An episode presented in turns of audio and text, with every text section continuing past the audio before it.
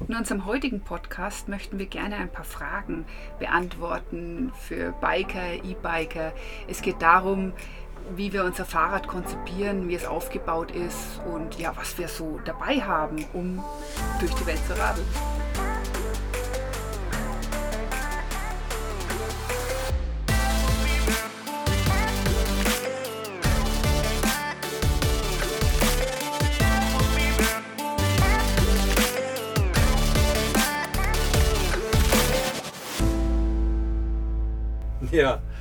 Es ist natürlich für uns eine, auf diesem Trip zumindest ist es eine andere Konstellation, weil wir eine Kombination machen jetzt mit Offroad-Fahrzeug, also mit einem Wohnmobil-Offroad-Fahrzeug und, und dem Biken.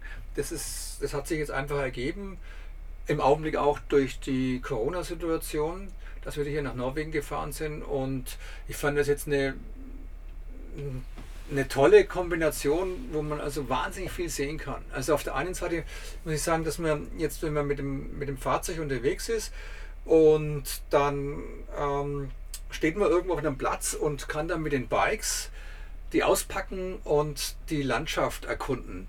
Wo man, wo man vielleicht sogar nicht mit, mit dem Fahrzeug hinkommt, auf der einen Seite. Ja, das finde ich also schon mal total, total klasse. Ja, ursprünglich hatten wir die Reise von Deutschland über Mongolei, China, Vietnam, Kambodscha nach Thailand komplett mit dem erst Fahrrad und dann E-Bike unternommen. Ja. Wollten dann eben mit unserer Terra Love dahin zurückfahren, um da wieder unterwegs zu sein durch Südostasien. Und wie jetzt du, Dennis, schon erwähnt hast, haben wir jetzt hier Norwegen eingebaut, weil manchmal läuft es nicht so, wie man das ursprünglich geplant hat. Genau. Das hat man in unserem letzten Podcast gehört. Und jetzt dürfen wir dieses wunderschöne Erlebnis machen, ja, die Räder an ja, exorbitant schönen Plätzen auszupacken, würde ich mal sagen. Ja, und da haben wir so eine, haben wir so eine, eine, eine ich würde sagen, einen Rucksack an unserer Terra, so finde ich, das haben wir bezeichnet. Und in dem Rucksack, also in einer Box, äh, stecken unsere, unsere Bikes drin und sind da von außen gar nicht sichtbar. Das sind ja sehr, sehr teure Teile und die wollen wir auch gar nicht so zeigen. Deswegen haben die ja so eine Fahrradgarage. Also ganz, ganz toll äh, finde ich das, wie wir das jetzt konzipiert haben. Das sind auch prima geschützt vor Wind und Wetter. Das ist der, also auch ein wesentlicher ja. Fakt, Fakt, weil wenn die da draußen sind, also es sind ja wirklich hochedle, für uns speziell aufgebaute Expeditionsfahrzeuge und wenn die dauernd da draußen sind, weil ich sehe, wie das da hinten ausschaut hinter der Terra mit dem Schlamm und Matsch und Staub, das geht einfach kaputt. Ja, da muss er dauernd putzen. Und diesen Dauerregen, den wir jetzt da hatten für Wochen, also da ist es ganz gut, wenn, also meiner Meinung nach sollten die Räder unbedingt gut geschützt sein, wenn man die mit auf dem, mit auf dem Fahrzeug mitnimmt und auf keinen Fall so ungeschützt hat, da ähm, der, der Natur äh, ausgibt. Ja. ja, da haben unsere Riese und Müller Bikes ein schönes Plätzchen. Ja. Außerdem ist es schön, auch wenn wir hier im Fahrzeug uns ein bisschen besser bewegen können, als wenn man das irgendwie so ja, hier mit reinschachtelt, oder? Ja klar, Logisch, willst du ja da, das ist eh schon nicht. Ich meine, wir haben zwar jetzt eine kleine Wohnung hier, aber ganz klein und, und dann müsste, könnte nicht da über die Speichen stolpern und das geht auf keinen Fall. Ne? Also nicht, wenn man so lange unterwegs ist wie wir. Das kann man machen, vielleicht nicht für eine Woche oder zwei, aber wenn man jetzt für Monate unterwegs ist oder vielleicht sogar Jahre, dann ähm, wäre das also nicht machbar. Ich meine, wir hatten uns ja darüber unterhalten, dass, dass, dass es oftmals anders läuft als geplant. Und da hatten wir diesen Daniel kennengelernt, der uns also hingewiesen hat auf so eine Wahnsinnstraße in Norwegen und dann habe ich okay, das machen wir, habe ich auf der Karte angeguckt, das machen wir, da waren wir spontan. Ja genau, wir waren nämlich planlos in dieser Hinsicht, die Straße kannten wir nicht. Nee, kannten wir nicht, weil wir nicht alles eben planen nach ganz genau, wir lassen uns, wissen Sie, mit der Typus, der sich also ein bisschen treiben lässt, dadurch kann man nicht also eine andere verpassen, logischerweise. Auch schon passiert. Ist auch schon passiert, aber aber dafür haben wir auch viele tolle Erlebnisse gemacht. Und dann sind wir jetzt zu diesem Jossedal Breen-Gletscher gefahren das nennen ja die Norweger so die Heimat der Gletscher. Und dann haben wir oben die Bikes. Also erstmal die, die Anfahrt war gigantisch mit dieser Herbstfärbung und aus dieser Herbstfärbung raus, muss ich vorstellen, unten ist alles goldgelb und rot und also das ist so richtig saftig in der Farbe. Deswegen ist der Herbst einfach, ist, ist einfach toll zum Reisen. Und dann haben wir die, äh, sind wir da oben raufgefahren von der Herbstfärbung in diese Gletscherregion. Und dann plötzlich ganz massive Berge ein ähm, paar tausend Meter hoch und die, äh, ja, diese Gletscher, diese blauen Gletscherseen und der Schnee, also das war wirklich faszinierend. Und da haben wir die Terra geparkt, ja, okay, jetzt überqueren wir den Gletscher mit unseren Bikes. Und dann haben wir, die, haben wir den Rucksack hinten aufgepackt und unsere Bikes ausgebaut und dann muss ich natürlich erst einmal schauen, da muss ich dann das dementsprechende Werkzeug mit haben. Also das ist auch ein Tipp, mein Gott, ist, was ist das schon für ein Tipp? Aber das ist natürlich grundsätzlich die Voraussetzung, wenn man also mit Bikes unterwegs ist, dass man ein bisschen Werkzeug dabei hat, dass man das rudimentäre notdürftig alles selber reparieren kann. Also man braucht Schlüssel, die, die für, fürs Fahrrad überall passen. Also das ist wichtig, meiner Ansicht nach, meine Erfahrung, dass ich jede Schraube öffnen kann, jeden Imbus und, und ähm, da kann halt Zangen und die dementsprechenden Werkzeuge dazu. Die haben wir dabei. Und dann stelle ich erstmal den, das, den Lenkergrad und die Lenkerhörnchen grad und dann schraube ich die Pedale an, weil es ja hinten recht schmal ist in der Box, also muss ich die Pedale anschrauben. Und dann ähm, bauen wir unseren Hundeanhänger auf, den den Ayachi. Und das ist oftmals gar nicht so angenehm, muss ich sagen, wenn es dann draußen windet, da oben am Gletscher war es dann schon echt kühl. Im, also es war ja wirklich, da war es schon zapfig. Ne? Und dann haben wir da die Räder aufgebaut und den Anhänger dran gehängt mit Ayachi, haben die Terra da stehen gelassen und dann sind wir losgeradelt. Na, den Anhänger haben wir jetzt dieses Mal auch äh, getestet. Ja, stimmt. Der hat eine. Ja, ich also ist der Weber-Anhänger? Genau, dieses, dieses technische fällt mir immer so schwer zu erklären, aber der bremst selber. genau, ein selbstbremsender Anhänger. Ja, genau. Nee, das ist eine Auflaufbremse. Jetzt hat Weber ähm, Technik für unseren Anhänger gebaut und Hundeanhänger und den haben wir jetzt zusammen so mit äh, entwickelt und den testen wir jetzt hier halt auch in Norwegen gerade. Und der, das ganz Wichtige ist, ähm, beim, beim Biken mit Hund zum Beispiel, ähm, je nachdem wie groß auch der Hund ist, wenn man dann plötzlich eine Vollbremsung machen muss, dann schiebt der Anhänger ja. Und kannst dich an diese eine Situation in China erinnern? Wo wie ich die könnte ich die vergessen? Ich meine, die kann ich nicht mal verdrängen. da bin ich die Passstraße runtergefahren. Und ich habe das ja, ich habe den, mein, ich nenne es immer mein, mein Bike Train, Road Train, ja, mein Bikezug, den nenne ich immer so, eben weil es das Fahrrad ist schwerst beladen mit allen Kladderadatsch, man braucht, Kameratechnik und Ersatzteile, Reifen und Schläuche und also ähm, Ausrüstung für Winter und Sommer, weil wir oftmals über Jahre unterwegs sind. Und da kommt also was zusammen. Und so hatten wir dann letztendlich pro Fahrrad, inklusive des Fahrrads, um die 150 Kilo. Das ist also wirklich viel. Ähm, da ist aber keinster Weise Luxus dabei. Da sind zwei Hosen dabei, zwei Hemden, äh, Unterhosen und eine warme Jacke und Handschuhe. Und das, was man halt braucht für Sommer, Winter. Und in China war es ja teilweise bis zu minus 20, 25 Grad. Da kann man sich ganz, ganz locker, ganz schnell die, die Hände erfrieren oder die Zehen oder die Ohren und die Nasenspitzen. Und äh, was wollt ihr jetzt gerade erzählen? nee, es ging mal los, dass man eigentlich für alles seine Schraubenzieher bräuchte. Und dann habe ich davon erzählt, dass es ein selbstgebremster Anhänger genau, ist. der Anhänger. Und dass es gut ist, eben äh, das dabei zu haben. Und ich möchte da auch ansetzen, dieser Hundeanhänger ist fantastisch, weil wir wissen ja nie, wie das Terrain ist, wie sehr sich die Füße des Hundes, wie schnell die sich wundlaufen können. Und dann ist es heiß und dann hat er da einfach auch seinen Schattenplatz. Es ist wunderbar. Er kann eben, wenn das Gelände gut ist, nebenher laufen, ein Stück weit. Und wenn wir dann merken, er, wird müde oder er mag jetzt nicht mehr laufen oder der Verkehr ist zu stark, dann kommt er einfach in seinen Anhänger, wird auch angeschnallt. Also einfach, dass er da sicher ist und das macht er sehr gerne, der Hund. Ja, der freut sich und treibt mich immer an.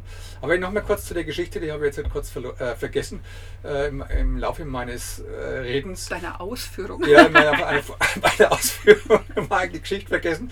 Also, äh, da sind wir, diese, bin ich die Passstraße runtergefahren. Ich bremse es immer so 51 km/h. Das ist so für das Maximum. Also, wenn man sich vorstellt, das schwere Rad mit der Ausrüstung, was ich erzählt habe, rudimentär erzählt habe, und den Anhänger und 50 km/h, das ist dann schon relativ schnell, aber immer noch gut behandelbar. Und der steht auch da wie ein Brett. Also, der Hänger schwankt nicht und gar nichts und es fährt super. Und plötzlich kam da eben recht, war rechts ein riesiger Parkplatz und da war ein BMW. Und der ist dann parallel zur Straße auf den Parkplatz gefahren, zur Ausfahrt von dem Parkplatz. Und ich denke mir, naja, fahre ich da und radel da, der sieht mich schon. Logischerweise, ich bin ja parallel neben ihm hergefahren mit 50 km/h. Und dann fährt er vor mir raus, ohne zu bremsen, ohne irgendwas zu machen, nimmt mir einfach die Vorfahrt. Und das ist oft der Punkt in Asien oder in vielen Bereichen auf dieser Erde, dass du als Fahrrad, als Fußgänger bist gar nichts wert, als Fahrradfahrer bist du ganz wenig wert, als Motorradfahrer bist du ein bisschen was wert und dann steigert sich er nach oben und der große Truck, der hat halt alles unter Kontrolle und walzt auch das eine oder andere nieder, wenn es sein muss. Der King on the Road. Genau, und dann äh, musste ich also, um nicht zu sterben, im wahrsten Sinne des Wortes, musste ich also wirklich in voll in die Eise steigen, also die Vorder- und Hinterbremse ziehen und dann ist genau das der Punkt, wenn der Hänger dann hinten aufschiebt, dann hat er sich aufgestellt, weil die Kraft muss ja irgendwo hin und ist fast gekippt und ich habe das gemerkt, dass der fast kippt, habe die Bremse losgelassen und ein paar Zentimeter vor dem LKW, äh, vor diesem BMW konnte ich dann noch ein bisschen ausweichen und es ist nichts passiert. Deswegen zu gebremsten Anhängern. Aber jetzt lassen wir mal weiterreden, jetzt wie wir da waren auf diesem, auf diesem Gletscher. Da, das war ja fantastisch auch mit unseren Akkus. Wir haben ja jetzt diese Super Delights von Ries und Müller, diese spezial, also diese tollen Bikes, die man auch von der Stange eben kaufen kann. Wir haben es halt ein bisschen modifiziert jetzt für äh, diese speziellen Strecken. Und Vielleicht dann, solltest du sagen, dass es ein E-Bike ist, weil es ist ein nicht ja. jeder, der sich da sofort so gut auskennt. Genau. Und, und da passen zwei Akkus. Da passen zwei Akkus genau. rein, genau. Also zweimal 500 Watt und dann bist du, du klickst dann, ich baue immer die Räder auf, du klickst dann die Taschen rein genau. und machst die Akkus ran in die, in die, in die Bikes und so arbeiten wir da eins ganz gut zusammen und nach einer Stunde steht das Ganze. Und dann sind wir losgefahren und da haben wir jetzt ja mittlerweile 1000 Watt.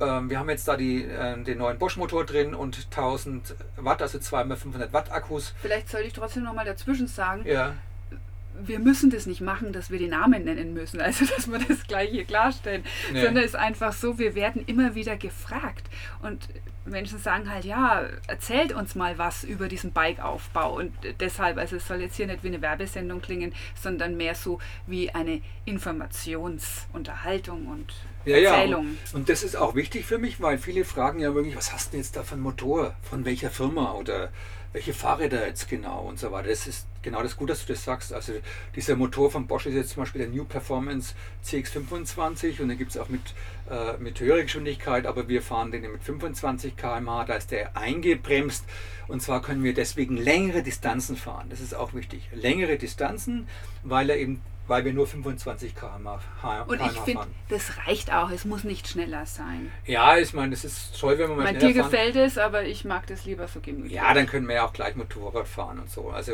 ich finde es schon toll jetzt dazu, wie wir es haben. Und dann mit den, zwei, mit den zwei Akkus. Und mit den Akkus hatten wir auf unserer letzten E-Bike-Tour, äh, die war ja 17.000 Kilometer lang, von mm, Baikal-See durch die Mongolei, durch China, Vietnam, Kambodscha, Thailand. Und da hatten wir, und China, wenn man das durchquert von ähm, Nord nach Süd, dann ist es ja durchgängig bergig. Und da sind wir, also mussten wir ständig dauernd rauf auf 1000, 2000 Meter, zweieinhalbtausend Meter. Äh, also in die Himalaya-Region sind wir da nicht raufgekommen, aber da unten war es auch schon verdammt bergig. Mhm. Deswegen haben wir da über 80.000 Höhenmeter zurückgelegt, also das war der Hammer. Und da in der, in der Wüste Gobi hatten wir, wir hatten am Anfang 300, 400 Watt Akkus mit unserem Gepäck. Und da war Sommer und dann haben wir ja noch mit Solarpanels gearbeitet, da arbeiten wir mit Sistech AG zusammen. Also ja, also Solarpanels ist eine ganz feine Sache, um sich dann mal in Regionen, wo man wirklich nicht nachladen kann, so eine Notladung zu holen. Ja, da, haben wir, also da machen wir das folgendermaßen, dass wir eben Panels hinten auf dem Anhänger haben und die Panels laden immer, immer wenn wir fahren, einen unserer äh, Bosch-Akkus. Naja, und anzustreben ist natürlich, dass man das dann auch immer wieder verwendet. Also nicht nur, wenn es keine Möglichkeit gibt zum Laden, sondern das dauerhaft mit integrieren kann. Ja, das haben wir gemacht. Das ist aber auch, wenn viele Leute fragen, ja, wie macht ihr das mit langen Strecken und Solar? Und ich muss natürlich dazu sagen, dass die heutige Technik noch nicht so ausgereift ist, dass man Mm. Ja, komplett mit Solar fahren kann. Dass man komplett, das haut dann nicht hin? Na gut, wenn wir ganz kleinere Strecken machen würden mit weniger Gepäck, wird es wahrscheinlich gehen. Ja, und dann sind wir in der Wüste Gobi und dann brauchst du Wasser und dann verdurstest du. Jo. Das ist der Punkt. Na? Also gehen ja immer so, also wir hatten ja da, das, das beißt sich ja immer. Also ich sage kleinere Strecken mit weniger Gepäck. Weniger Gepäck, aber dann erfriert man. oder, oder man hat einen Platten und kann nichts reparieren. Ja, ja, das, ja. nee, nee. Das haben wir ja im Laufe der Jahrzehnte so ausgeklügelt, dass das nicht zu viel Gepäck ist sondern das, was wir wirklich brauchen, auch für unsere Arbeit, ja, auch für unsere Dokumentation mit Filmen und Fotografieren und, und, und Laptop und so weiter. Naja, Aber- und wenn du jetzt dort erzählst von den Bergen und von Nein, der lass mich, doch Steppe mal, und der mit der- Wüste. Morgen, lass mich mal von der, von der äh, Wüste Gobi erzählen mit den Akkus, das will Okay. ich sagen. Also auf jeden Fall ist es so, dass wir dann einen Akku äh, immer parallel laden und es braucht ungefähr 20 bis 25 Stunden Sonnenenergie, um einen Akku voll zu laden. Ja, und es sind also immer gut, gut zwei Tage, wenn man voll Sonne hat. Und das hat man ja selten. Und da ist uns dann der Saft nahezu ausgegangen. Und das in, ein, in so einer großen Wüste und da kommt kaum ein Auto vorbei. Und da haben wir also dann wirklich geschwitzt, weil wenn man dann stehen bleibt, dann, dann schaut man alt aus. Und deswegen haben wir jetzt viele Akkus dabei auf den Reisen. Also das heißt also, wir haben sechs Akkus pro Person dabei und können damit 150 Kilometer gut zurücklegen, ähm, gut zurücklegen, inklusive Gebirge. Und das hat sich für uns herausgestellt als, als eine wunderbare Sache. Und jetzt mit den, ich denke mal jetzt mit den mit den äh, größeren Akkus, die wir jetzt haben, den 500 Watt Akkus und den zwei Bikes, also zwei in einem Bike, können wir gut, ähm, ja, da braucht man dann vielleicht keine sechs, da braucht man vielleicht dann fünf auf so eine Riesentour. Ja. Und deswegen war die Kombination jetzt, jetzt mit dem Solar hat sich ganz gut herausgestellt, weil wir dann doch im Notfall immer wieder einen Akku so laden konnten, halb laden konnten. Das war immer so die Notreserve. Ne? Genau. Und ich wollte jetzt gerade hier den Bogen weiterziehen von Isolation und von Wüste und von Gebirge, was sehr, sehr schön ist zu radeln, hin in die Großstädte. Oh, weil Und da eben, weil du gerade von China erzählt hast, in China und da ist so ein Gewimmel, da verliert man sich schier. Und ich war da wirklich konzentriert, dass ich an dir dran bleibe, aber es ist mir nicht gelungen. Und da hätte ich schon diesen tollen Helm von Sena mir gewünscht. Da Mhm. wusste ich noch gar nicht, dass es sowas gibt, Mhm. wo man einfach über Funk in Verbindung bleibt. Ja, das ist natürlich, das ist natürlich der Wahnsinn, wenn wir, wenn man sich wirklich diese Großstädte der Welt anschaut und vor allem China, äh, da ist ja, da ist ja, ich meine, ich spreche nicht einmal von Großstädten in China, sondern von normalen Städten, die haben dann drei, vier Millionen Einwohner, also ganz. Das, das kann man sich nicht vorstellen, wenn man da nicht geradelt ist, was das bedeutet, wie die sich dazwischen schlängeln. So schnell schaue ich gar nicht. Ah, Wahnsinn. Ist man abgedrängt. Und es geht aber in einen Bereich rein, abgedrängt, nicht schön abgedrängt, sondern es ist gefährlich. ja, da knallt es dauernd. Also, das manch einer sagt, ja, die in Asien, die wissen, wie es geht, die Das können das, die machen dieses intuitive Fahren. Also meine Intuition hat mir oft gesagt, stopp da mal besser, weil sonst kracht's. Ja. Aber da waren wir jetzt gut, ich meine, das ist auch gut, dass du das erwähnst, das intuiti- intuitive Fahren, den, den, den, den, den Flow, das ist schon. Der ganz- ist schon wichtig, Das ist wichtig. dass ja. man sich konzentriert und intuitiv fährt und man spürt dann, wenn der, einen, der eine den anderen sieht. Aber manch einer sieht einen und drängt einen auch bewusst ab. Und da wäre es gut gewesen, wenn ich mit dir hätte direkt funken können. So gleich Dennis, ich äh, habe jetzt gerade den Ja. Anschluss verloren. Ja. So muss man das Handy irgendwie aus der Satteltasche fummeln, hat dann eventuell schon Handschuhe an, weil es kalt ist. Das und, war so, ja. Und so war es dahin, du warst weg. Ich war weg und ich und du konntest gar nicht auch gleich wissen, dass ich weg bin, weil du warst ja mit dir beschäftigt. Ja, ich musste, ich kann da nicht so. Ich meine, gut, wir haben Rückspiegel, das ist nämlich auch wichtig. Also Rückspiegel ist auch ein wichtiger Ausrüstungsgegenstand an so einem Fahrrad, dass man wirklich sieht, was hinter einem losgeht, abgeht. Das ist ähm, kein besonderer Luxus, sondern das ist hochwichtig. Und ich war aber wirklich in dem Fall mit mir konzentriert und habe dann ähm, dich verloren. Und hätte ich jetzt mit meinem Funk, mit meinem 10er Funkhelm, den wir jetzt ja haben, hätte ich sofort äh, mit dir quatschen können. Pass auf, da vorne fahren wir jetzt links weg. Und das ist also jetzt, was wir jetzt eben haben, was unser Reisen erleichtert. Manchmal ist die Technik, macht es schwerer, komplizierter, ähm, anfälliger. Aber in vielen Bereichen ist Technik natürlich auch macht sicherer und äh, ne, bessere Bremssysteme, bessere Schaltungssysteme und und und. Die Technik geht einfach weiter, Gott sei Dank. Mensch, was haben wir Bremsen runtergenudelt in China ja, auf diesen Pässen?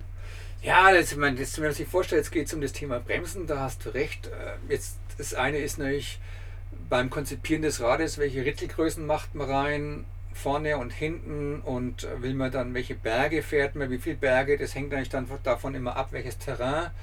Also bauen machen wir da immer die richtige Ritzelgröße rein und dann kommt es natürlich auf die Bremsen an. Da haben wir Magura-Bremsen, wir sind schon seit vielen, vielen Jahren, ich glaube seit zehn Jahren mindestens Werksfahrer auch von, von Magura. Und da war es oft so, dass mit unserem, wir haben die Räder am Anfang falsch konzipiert. Das heißt, dass auf der letzten Tour, da haben wir auch viel gelernt, wenn, wenn man Passstraßen runterfährt, vielleicht 1000 Höhenmeter, also dauernd runter, runter, dann ist es so, dass die LKWs zum Beispiel in China eine Reifenkühlung, eine Bremskühlung haben, indem die Schläuche an jedem Reifen haben, also Schläuche von außen, das sieht man, Und die spritzen dann auf den Reifen Wasser.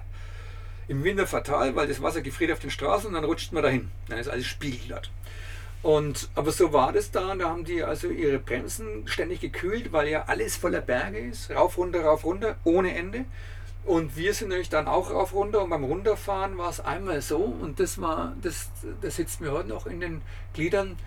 Da sind wir doch einmal von diesem chinesischen Hochdorf runtergefahren. Und und ich, äh, also lange Strecke runtergebremst und da war vor, vielleicht noch 200 Meter, 100 Meter weiter, war eine Haarnadelkurve am Ende des Dorfes und vor der Haarnadelkurve versagt mir die vordere und die hintere Bremse. Und zwar erst die vordere, glaube ich, und dann die hintere, und zwar der Teil, weil wir nämlich Bremsen haben, mh, mh, ähm, also mit Flüssigkeit drin, mit Bremsflüssigkeit, hydraulische Bremsen. Und das bedeutet, wenn das Fahrrad, also wenn, das, wenn die Bremsscheiben zu heiß werden, dann verdampft diese Flüssigkeit und hat von jetzt auf gleich hat die Bremse keinen, keinen Zug mehr. Das heißt, also die ist auf Null reduziert, ohne Vorwarnung. Und das ist tödlich. Und das liegt daran, dass man, wenn man jetzt größere Bremsscheiben hat, dann Und das war das genau das, du hast, mein, du hast eingangs erwähnt, das Fahrrad falsch konzipiert. Habe ich ja falsch gemacht, ja, da konnte keiner was Da dafür. ging es darum, es ging dann einfach mit diesem enormen Gewicht, was wir fahren. Ja, stimmt. Und mit dem enormen Schieben auf den Bergen Ja. wäre es einfach, ja, nicht schlauer, das kann man jetzt sagen, besser gewesen, in dem Fall eben größere Bremsscheiben zu wählen. Die haben wir eben jetzt drin und das haben wir jetzt auch gut getestet. Das funktioniert ganz hervorragend.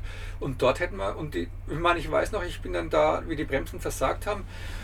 Dann bin ich raus, also habe ich noch eine Tankstelle gesehen am Ende des Dorfes und da bin ich raus und bin noch mit 3, 4 km/h gegen, gegen so eine Begrenzungsmauer gefahren, weil ich ja keine Bremse mehr hatte. Und die Tanja hatte genau das gleiche, genau zum gleichen Naja, weil Zeitpunkt. du rausgefahren bist, bin ich auch rausgefahren und dadurch war ich mehr oder weniger auch gerettet.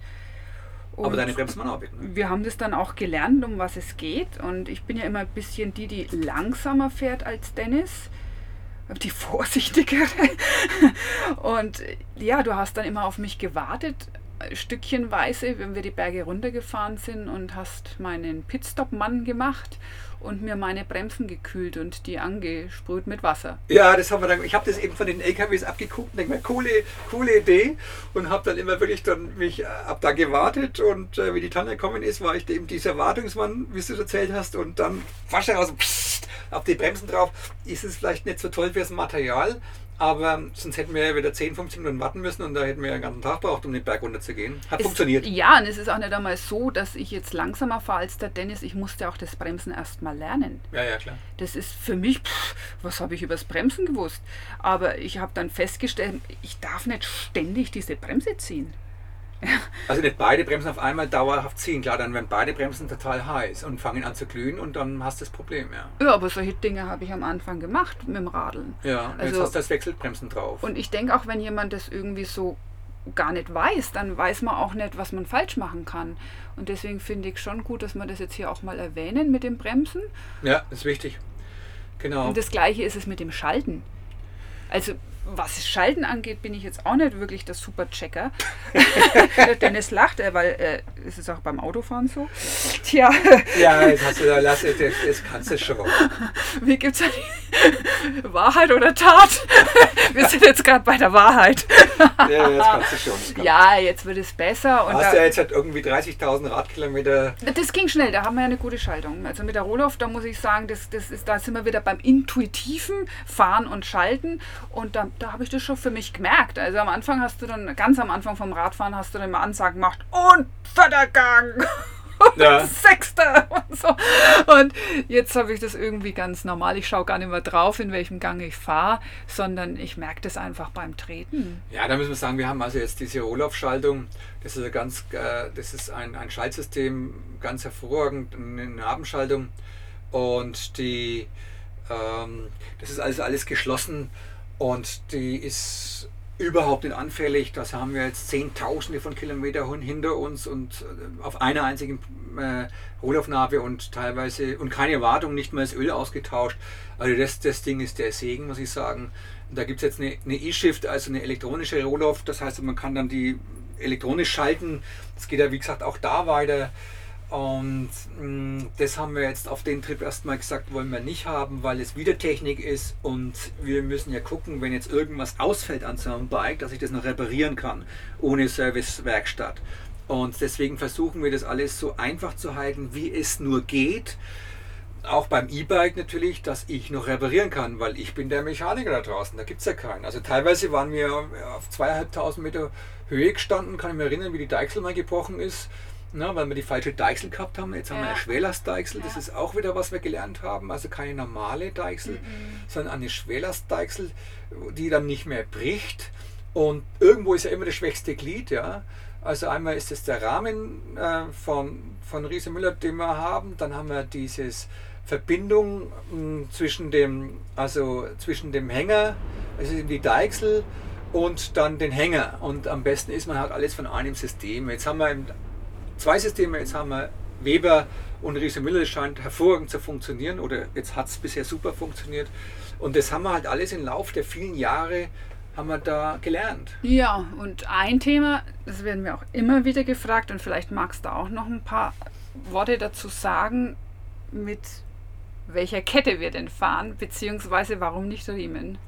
Ja, wir haben jetzt eine, wir haben Ketten von KMC. Ich hab, wir haben die Leute kennengelernt, äh, super Team auf der Messe auf der Eurobike-Messe und haben uns darüber unterhalten, wir wollten eigentlich unbedingt Riemen fahren, weil Riemen natürlich ähm, ja, das ist jetzt so trendig, ne? Ja, es ist ruhig und du hast, den, du hast den, die, die, die Schmierereien immer mit den Kettenölen und das Problem war auch für mich immer, dass ich alle 4000 Kilometer Ketten tauschen musste auf, auf dem Trip. Das ist dann auch Wahnsinn, weil dich das, die, die Schrauben fest sind und ich musste dann die Ritzel öffnen und es war ein, ein Theater. Hat sich auch alles verbessert übrigens. Es ist nicht mehr schwer.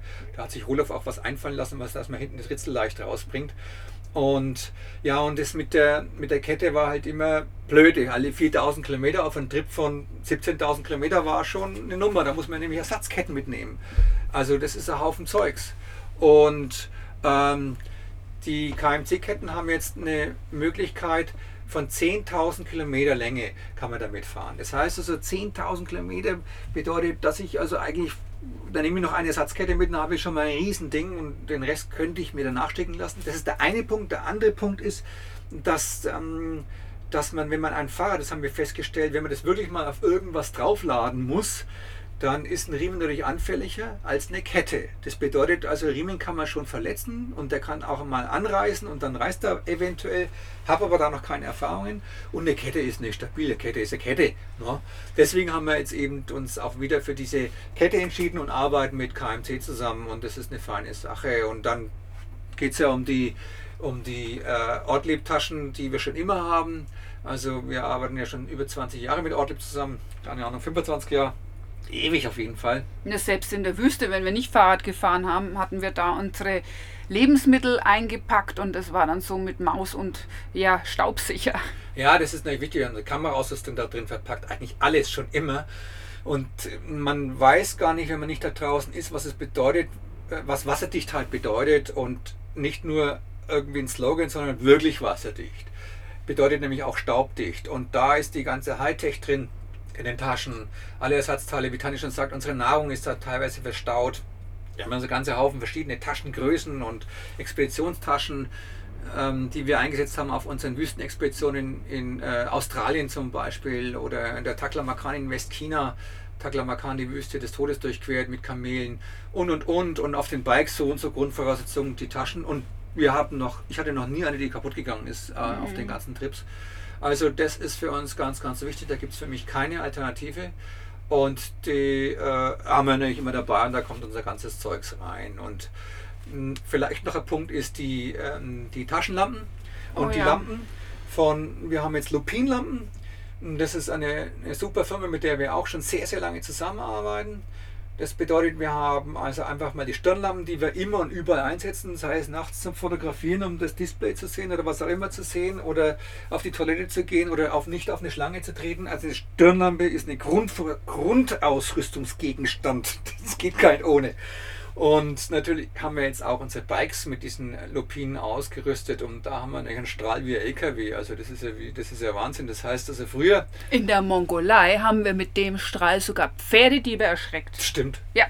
die haben wir so geblendet, dass er die Hand vor seine Augen nehmen musste und wir hatten die Chance in der Zeit unsere Pferde zu retten. So Ja. kann man das sagen. Ja, Ja, aber ich wollte dich nicht unterbrechen. Ja, ist ja auch eine, eine lange Story, das Ja. stimmt. Naja, und früher hatten wir eben zwei Lampen verbaut, also zwei mh, Lampen am Fahrrad. Eine, die hat nach vorne geschienen und eine nach unten. Um eben, weil in Asien oder jetzt auch in der Mongolei, Russland, da gibt es so viele Gullis, Deckel, die weggestohlen worden sind. Und das bedeutet, das sind teilweise riesig schwarze Löcher. Und da kann man eigentlich locker reinfallen oder sich schwer verletzen, wenn man da reinfährt. Und das nächste ist, wenn jetzt da im Herbst oder im Sommer große, große Regenfälle sind und das Wasser nicht abfließen kann, sind die Löcher ja trotzdem da. Die sieht man nicht. Na? Also, das ist das eine. Aber wenn jetzt eben kein Wasser da ist, dann ist es wichtig, die Löcher zu sehen, vor allem wenn man nachts fährt. Und das kommt immer wieder mal vor. Und jetzt haben wir eine einzige Lampe da, Lampe da vorne dran und die erscheint alles. Das heißt, früher haben wir eben nach unten, um die Löcher zu sehen, eine in die Ferne, um die Ferne zu sehen. Jetzt nur noch eine Lampe und damit können wir also alles sehen und da kann man auch Fernlicht einstellen und wie beim Auto auch. Also das Licht ist auch genauso wie beim Auto. Das ist der Hammer. Ja, das ist einfach fantastisch. Und, und was wir noch festgestellt haben, ich habe mich jetzt ein paar Mal verletzt. Ja, und ich glaube, das ist das größte Versprechen, was wir uns jetzt gegeben haben. Ja. Speziell, wie ich gesehen habe, die Story, die Dennis, äh, die du jetzt erzählt hast, mit dem Beinahe-Unfall nie mehr ohne Rückenprotektor zu fahren. Ja, also das ist ja auch so ein Ding. Also man sagt ja, E-Bike-Fahrer, was brauchst du denn Rückenprotektor? Das brauchen die Downhiller. Ich sage, was ist denn das für ein Schmarrn? Ja? Wie viele Fahrradunfälle gibt es in Deutschland mittlerweile? Und Rückenverletzungen beim Fahrradfahren. Und da macht sich ja gar keiner einen Begriff. Manchmal trägt dann einen Helm und. und Im das- Idealfall, im es Ideal- gibt ja immer noch Menschen, die keinen Helm tragen. Ja, das finde ich, also das finde ich total. Leute, überlegt euch das bitte gut. Ich habe schlimme Sachen schon gehört von Menschen auch in Deutschland. Und so schlimm, dass das Leben tatsächlich vorbei war und es hätte nicht vorbei sein müssen, Ja, und ich habe ja wenn auch man schon- einen Helm trägt. Genau, und ich bin ja auch schon, ich lebe bloß noch, weil ich einen Helm äh, immer getragen habe. Ich Und- hatte ja Unfälle. Und da sind wir wirklich nur kurz zum Markt gefahren und ich sage noch zum Dennis, ey, wollen wir jetzt echt einen Helm mitnehmen? Sagt er, ja. Und das hat ihm tatsächlich das Leben Ja, gerettet. also ich wäre weg. Ja. Ganz bestimmt. Also Das unser Compartel-Rückenschutz ist immer dabei. Ja, das ist also ein Rückenprotektor. Der ist ganz leicht. Das ist wie, äh, wie ein Trickrucksack auch. Da haben wir also unser Wasser drin, das was, was man braucht. Und der Protektor ist so der Hammer, dass, dass der wirklich den Rücken schützt. Ja. Und äh, also das ist, deswegen ist der, dieser Compatel-Rucksack eine österreichische Firma, mit der wir jetzt, mit dem wir jetzt zusammenarbeiten, haben wir jetzt getestet, ist toll, ist leicht und schützt eventuell Leben. Also es fühlt sich gut an. Ja. Also jetzt wisst ihr, was wir so alles an und um uns haben. Und wir befinden uns ja jetzt in unserer Erzählung auf dem Gletscher. ja, Fahrräder ausgepackt und ab die Post geht's mit Hund und Anhäng Anhänger und allem drum und dran. Ja, ja, genau. Und äh, was ich noch, was ich noch ein Ausrüstungsgegenstand, was ich noch sagen wollte, bevor wir auf den Gletscher gehen, ist diese äh, Suunto. Wir haben jetzt Uhren seit ewig Suunto, also Armcomputer kann man sagen. Ein ganz wichtiger Aus, äh, Ausrüstungsgegenstand, auch weil der uns Wettervorhersage macht, wenn jetzt eine, äh, ein, ein Tiefdruckgebiet kommt. Was bedeutet, wenn ich das jetzt sehe und ich kriege die Warnung auf meine Uhr, dass ich okay, ich muss das Zelt aufbauen in einer sicheren Umgebung, haben wir schon öfters gehabt.